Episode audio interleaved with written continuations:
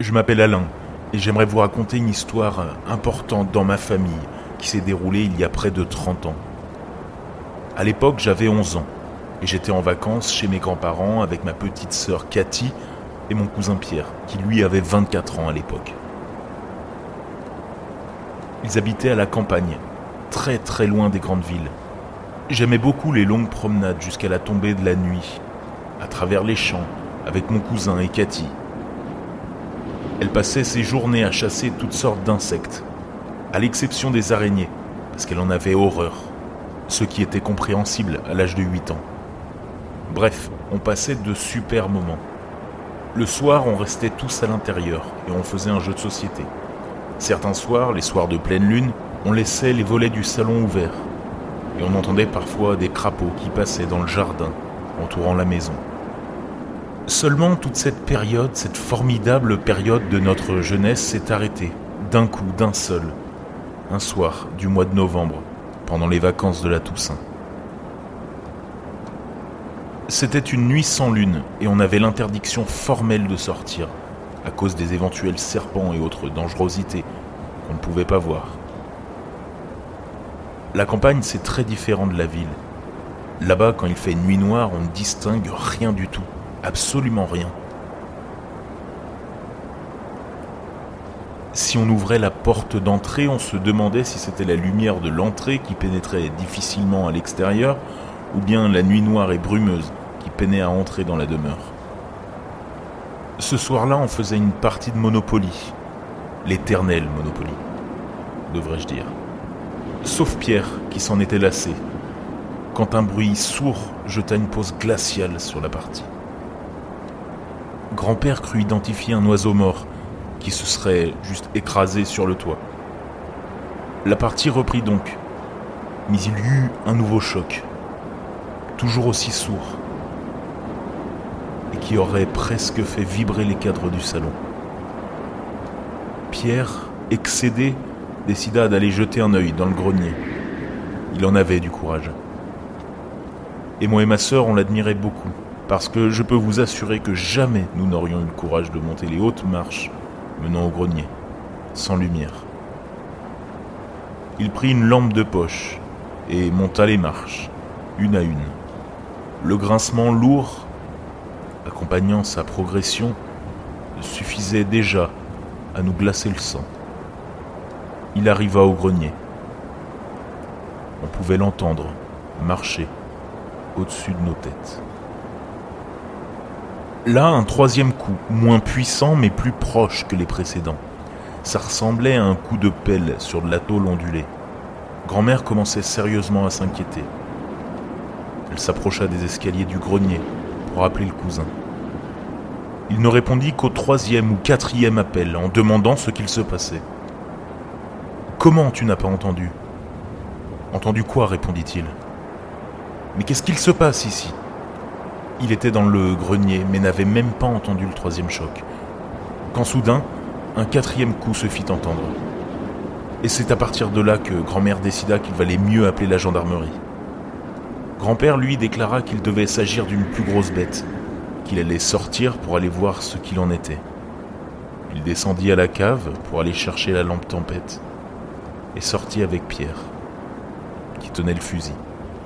Au bout de dix minutes, sans nouvelles, grand-mère se résolut à décrocher le téléphone. Au moins pour appeler nos parents et avoir leur avis. Au mieux, pour appeler la gendarmerie. Mais il n'y avait aucune tonalité. C'était nous les plus jeunes, mais on a bien dû commencer à essayer de la rassurer à partir de là.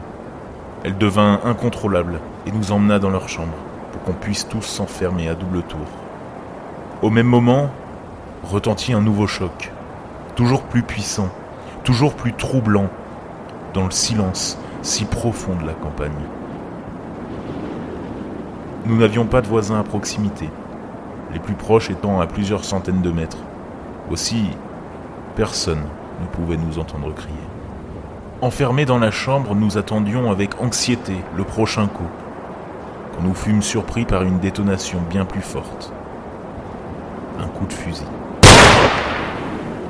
Grand-mère hurla. Elle s'évanouit. Cathy se mit à pleurer, et moi je n'en menais pas large. On attendit plusieurs minutes, jusqu'à entendre s'agiter la porte d'entrée. Grand-mère reprenait doucement ses esprits, mais refusa catégoriquement de sortir de la chambre. Après tout, moi je me disais que c'était peut-être Pierre ou grand-père qui essayait de rentrer et qu'on avait encore oublié les clés sur la serrure. Donc je suis sorti, contre la vie de grand-mère, pour aller ouvrir. Arrivé devant la porte, je m'arrête. C'est stupide, mais dans la situation, j'avais quand même un doute. Je remercie le ciel tous les jours de n'avoir pas ouvert précipitamment. J'ai crié à travers la porte pour savoir qui appuyait lentement sur la poignée. J'ai demandé, appelé, plusieurs fois, mais je n'ai pas eu de réponse.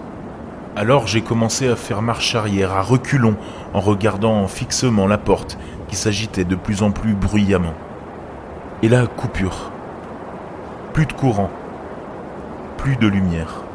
Le noir. Le noir total. Pas un trait de lumière. Pas un reflet. Rien que le noir à en devenir aveugle. Et surtout, plus un bruit. Je crois que j'aurais préféré entendre la porte se faire forcer plutôt que de subir un silence aussi pesant. J'ai commencé à chercher à revenir à la chambre, à tâtons, quand l'inespéré arriva. Je vis la porte au fond du couloir s'ouvrir et de la lumière s'échapper de la pièce. Mais c'est dans un hurlement paniqué, voire hystérique, que grand-mère en sortit, portant Cathy dans ses bras.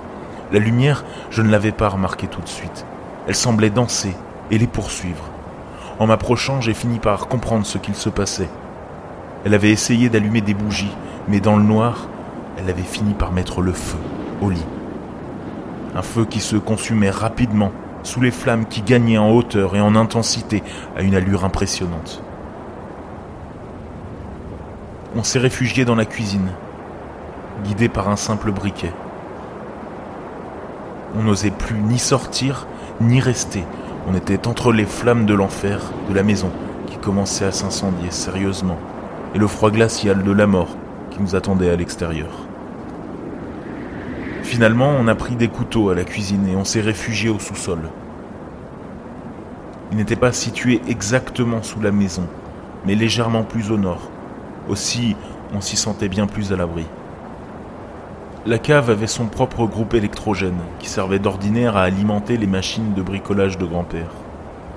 On était recroquevillés, là, au fond de la cave, sentant passer ça et là quelques cafards curieux, à attendre je ne sais quelle solution. La fenêtre qui ornait le haut du mur du fond de la cave explosa sous le choc d'une barre métallique noire le briquet manqua de gaz et on commençait à hurler d'une terreur sans nom. Par chance, c'était Pierre. Il avait vu les flammes de dehors et avait entrepris de briser la vitre pour nous sauver, nous sortir de là. Ensuite, très vite, on a couru jusqu'à arriver chez un voisin, à travers une campagne d'ordinaire si chaleureuse, mais cette nuit-là, d'une noirceur létale. On a tambouriné à la porte jusqu'à ce qu'il nous ouvre, et on a attendu là. Quand les gendarmes sont arrivés à l'aube, avec les pompiers, on nous a appris la découverte du corps de grand-père, retrouvé à moitié enterré dans le champ derrière la maison. Une fois dehors, Pierre et lui avaient été séparés, quand une sorte de bête massive les avait attaqués. D'après la description de Pierre, ça aurait pu être un sanglier, mais d'une taille peu commune. C'était lui qui avait tiré le coup de feu, abattant grand-père d'une décharge en pleine tête, à plus de 100 mètres de distance. Une balle perdue n'est pas perdue pour tout le monde. Nous n'avons jamais su pourquoi on avait retrouvé notre grand-père à moitié enterré dans une sorte de trou qui n'était pas là l'après-midi même. Nous n'avons jamais non plus su euh, ce qui avait attaqué la maison et pourquoi nous avions été coupés du monde toute la nuit. Mais il y a une chose que nous n'oublierons jamais c'était la taille des griffures sur la porte d'entrée.